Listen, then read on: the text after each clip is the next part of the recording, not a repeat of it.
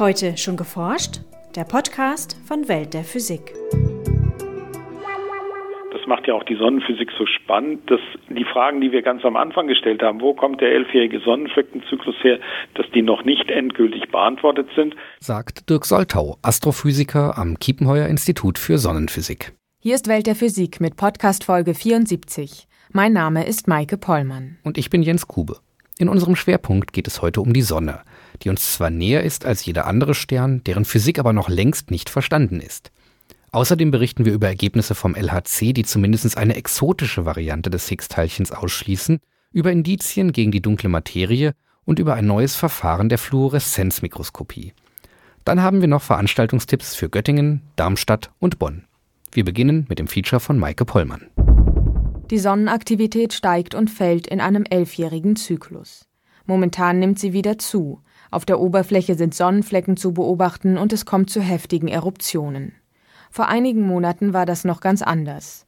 Während sich in einem durchschnittlichen Aktivitätsminimum rund 300 Tage lang kaum Sonnenflecken zeigen, waren es zwischen 2008 und 2010 mehr als doppelt so viele Tage. Und dieses Minimum, was wir da offenbar jetzt durchlaufen haben, denn es steigt langsam wieder an, ist in der Tat sehr lang gewesen, aber nicht ungewöhnlich lang. Also solche Minima traten auch schon in der Vergangenheit auf, sodass wir das zwar für ungewöhnlich lange halten, aber noch im Rahmen der Streuung ansehen, sodass uns das nicht veranlasst, jetzt irgendwelche Theorien deswegen zu verändern oder unsere Vorstellungen umzuschmeißen. Im Jahr 1913 gab es beispielsweise ein vergleichbar langes Aktivitätsminimum, gemessen an der Sonnenfleckenhäufigkeit. Obwohl die dunklen Flecken auf der Sonne schon seit vielen Jahrhunderten bekannt sind, lassen sie sich doch teilweise mit bloßen Augen erkennen, begann die systematische Erforschung erst mit der Erfindung des Teleskops. Die ganze Geschichte fing so eigentlich vor 400 Jahren an, dadurch, dass Galileo als einer der ersten, nicht als der erste, aber als einer der ersten Sonnenflecken sah, dunkle Flecken also auf diesem hellen Stern. Und erst im 19. Jahrhundert hat man dann erkannt, dass diese Sonnenflecken sich in regelmäßiger Weise in ihrer Häufigkeit verändern, eben dieser elfjährige Zyklus. Und erst vor ziemlich genau 100 Jahren hat man dann entdeckt, dass in diesen Sonnenflecken es ein starkes Magnetfeld gibt. Und damit war dann das Stichwort gegeben. Sonnenaktivität, Sonnenflecken haben etwas mit dem Magnetfeld der Sonne zu tun. In den Sonnenflecken ist das Magnetfeld stark konzentriert. Es ist nicht nur viele tausendmal stärker als das Erdmagnetfeld, sondern auch viele tausendmal stärker als das mittlere solare Magnetfeld.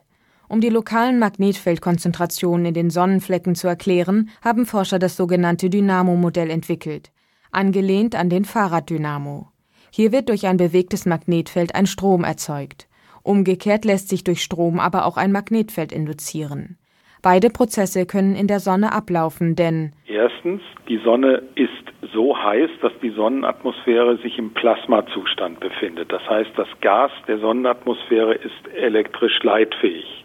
Punkt zwei, die Sonne ist ein rotierendes System. Sie dreht sich aber auf eine spezielle Art und Weise, nämlich der Äquator dreht sich schneller als die Pole. Wir nennen das differenzielle Rotation. Das ist ein zweiter Punkt. Und der dritte, die Sonne ist in ihrem Inneren über einen Großteil ihres Durchmessers konvektiv. Das heißt, das Gas bewegt sich in turbulenzartiger Weise.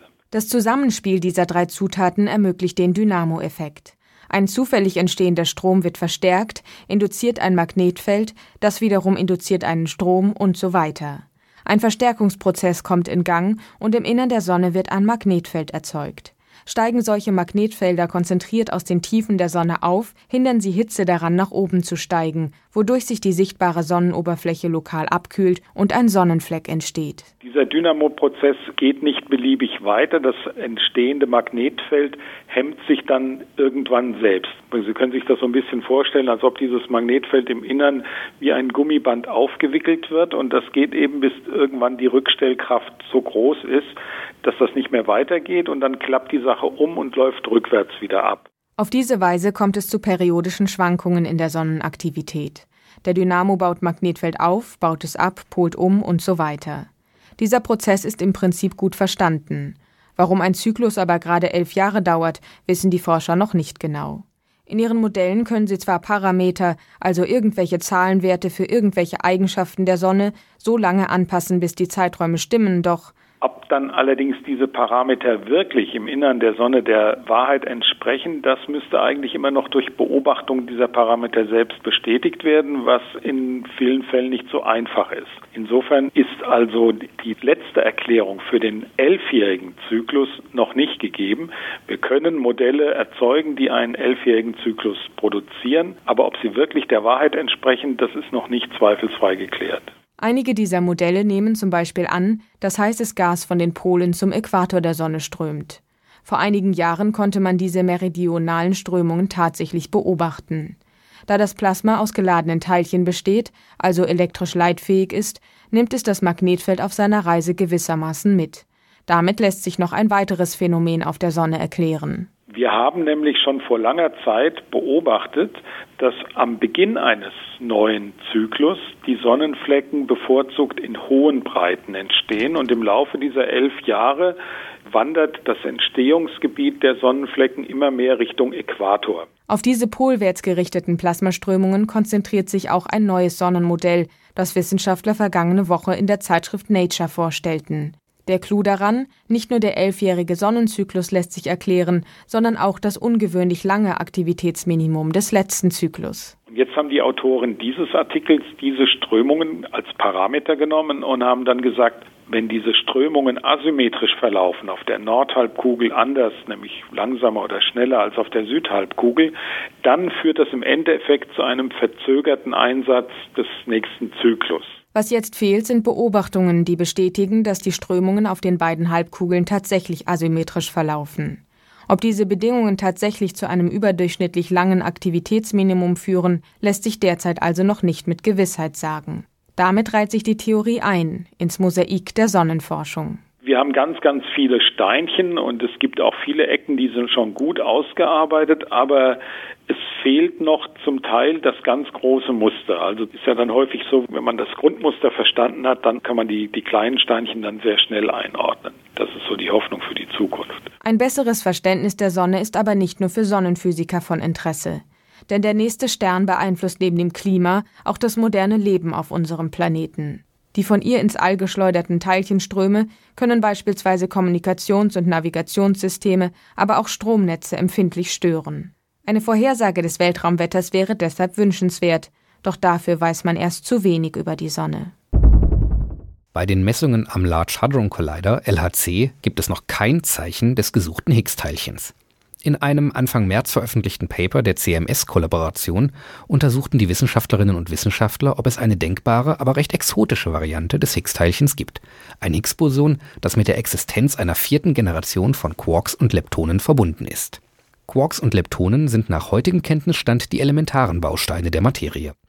Praktisch die gesamte Materie um uns herum ist aus sogenannten Up- und Down-Quarks aus der ersten Generation aufgebaut, sowie aus Elektronen, den Leptonen der ersten Generation. Schon seit einigen Jahrzehnten kennt man die zweite und dritte Generation. Die Quarks der zweiten Generation heißen Charm und Strange, das zugehörige Lepton Myon. In der dritten Generation sind es Top und Bottom sowie das Tauon.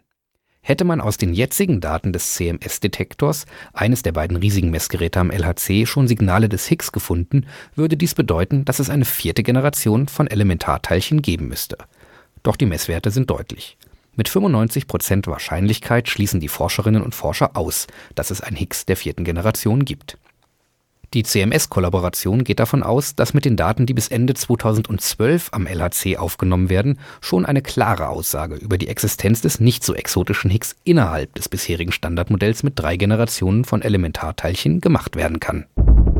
Die Mehrheit der Astronomen geht davon aus, dass rund 80 Prozent der Masse im Universum unsichtbar sind. Die dunkle Materie soll aus bislang unbekannten Elementarteilchen bestehen, die mit normaler, sichtbarer Materie nur über die Schwerkraft wechselwirken. Messungen an 47 Galaxien zeigen jetzt allerdings, dass die Rotation gasreicher Sternsysteme stark mit der sichtbaren Masse des Systems korreliert. Ein derartiger Zusammenhang ist im Standardmodell der Kosmologie, in dem Galaxien überwiegend aus dunkler Materie bestehen, nicht zu erwarten. Im Gegenteil. Würde dunkle Materie existieren, wäre es eine Herausforderung, die nun beobachtete Korrelation zu erklären, so die Wissenschaftler. Ganz anders sieht es bei einer umstrittenen alternativen Theorie für die Schwerkraft aus, die gänzlich ohne mysteriöse Materie auskommt, der modifizierten Newtonschen Dynamik, kurz Mond. Aus ihr geht der beobachtete Zusammenhang ganz natürlich hervor. Der Kern von Mond ist die Annahme, dass die Gravitation bei sehr schwachen Beschleunigungen stärker ist als vom Newtonschen Gravitationsgesetz vorhergesagt. Bisherige Versuche, die modifizierte Newtonsche Dynamik durch Beobachtungen zu überprüfen, orientieren sich an der in Form von Sternen vorliegenden sichtbaren Masse von Galaxien. Doch die Masse von Sternen lässt sich nur schwer anhand ihrer Strahlung abschätzen. Dadurch waren diese Messungen bisher ungenau und angreifbar. Die Masse der nun vermessenen Galaxien wird nicht von den Sternen, sondern von Wasserstoffgas dominiert. Die Masse dieses Gases lässt sich direkt messen und liefert deshalb wesentlich genauere Ergebnisse. Ein Hauptkritikpunkt an der Mondtheorie ist, dass sie außer den Rotationskurven von Galaxien keine weiteren vorhandenen Messungen erklärt. Mit der Fluoreszenzmikroskopie lassen sich sowohl Strukturen als auch dynamische Abläufe in Zellen abbilden. Allerdings wird die Auflösung durch die Beugungsgrenze eingeschränkt. Sie besagt, dass Abstände, die kleiner als etwa die Hälfte der Lichtwellenlänge sind, nicht dargestellt werden können. Aufwendige Lasertechniken konnten die Grenze mittlerweile hundertfach verbessern. Damit lassen sich Feinheiten im Nanometerbereich sichtbar machen. Allerdings benötigt man bei diesen Verfahren unterschiedliche Laserlinien oder eine hohe Lichtintensität, zum Teil sogar beides zusammen. Gerade bei der Untersuchung lebender Zellen kann das zu Problemen führen. Eine Forschergruppe der Universität Heidelberg hat eine neue Möglichkeit gefunden, um die Mikroskopie zu vereinfachen. Statt Laserlicht benutzen sie fluoreszierende chemische Sonden zum Nachweis von Kupferionen. Die Sonden sitzen an den fixierten Zellen in der Probe. Wird Kupfersulfat hinzugegeben, verbinden sich die entstehenden Ionen zufällig mit einzelnen Sonden und löschen deren Fluoreszenz aus. Die Bindung ist umkehrbar. Wenn sich die Ionen lösen, kann die Sonde wieder fluoreszieren. So werden winzige Abschnitte der Zellstruktur abwechselnd sichtbar und lassen sich wesentlich besser aufzeichnen, als wenn alle Punkte gleichzeitig leuchten. Anschließend wird die genaue Position der Abschnitte mit mathematischen Methoden bestimmt. Die Sonden lassen sich auf vielen Mikroskopen einsetzen und sind für lebende Zellen nicht schädlich. In Zukunft könnten sie neue Anwendungen für die hochauflösende Mikroskopie möglich machen. Diese und weitere Nachrichten finden Sie auf www.weltderphysik.de. Und nun zu unseren Veranstaltungshinweisen. In Göttingen geht Andreas Hähnel vom Planetarium Osnabrück den Anfängen der Astronomie nach. In seinem Vortrag Astronomie in der Steinzeit stellt er die Ergebnisse von vergangenen und aktuellen Grabungen vor, in denen die Orientierung von Steinzeitmonumenten untersucht wird. Ob sie die ersten Sternwarten waren, können Sie am 8. März um 20 Uhr im zentralen Hörsaalgebäude der Universität Göttingen erfahren. Der Eintritt beträgt 2,50 Euro, ermäßigt 1,50 Euro. In Darmstadt erklärt Oliver Kester vom GSI Helmholtz Zentrum für Schwerionenforschung, wie geladene Teilchen an einem Hochfrequenzbeschleuniger auf Touren kommen. Sein Vortrag Wie geladene Teilchen auf Wellen surfen findet statt am Mittwoch, den 9. März um 14 Uhr im Hörsaal des GSI Helmholtz Zentrums für Schwerionenforschung in Darmstadt. In Bonn spricht Professor Jochen Dingfelder von der dortigen Uni über die Welt der kleinsten Teilchen. Wie lassen sich die elementaren Teilchen etwa am LHC erforschen? Und was sagen die Ergebnisse über das gesamte Universum aus? Am Mittwoch, den 16. März, wird diesen und anderen grundlegenden Fragen nachgegangen von 16 bis 18 Uhr im Hörsaal 1 des Physikalischen Instituts der Universität Bonn. Die Vortragsreihe richtet sich an Schülerinnen und Schüler der Jahrgangsstufen 10 bis 13 und an deren Lehrkräfte. Das war's für heute. Bleiben Sie wissenschaftlich und laden Sie uns auch nächstes Mal wieder herunter. Welt der Physik wird Ihnen präsentiert vom Bundesministerium für Bildung und Forschung und der Deutschen Physikalischen Gesellschaft.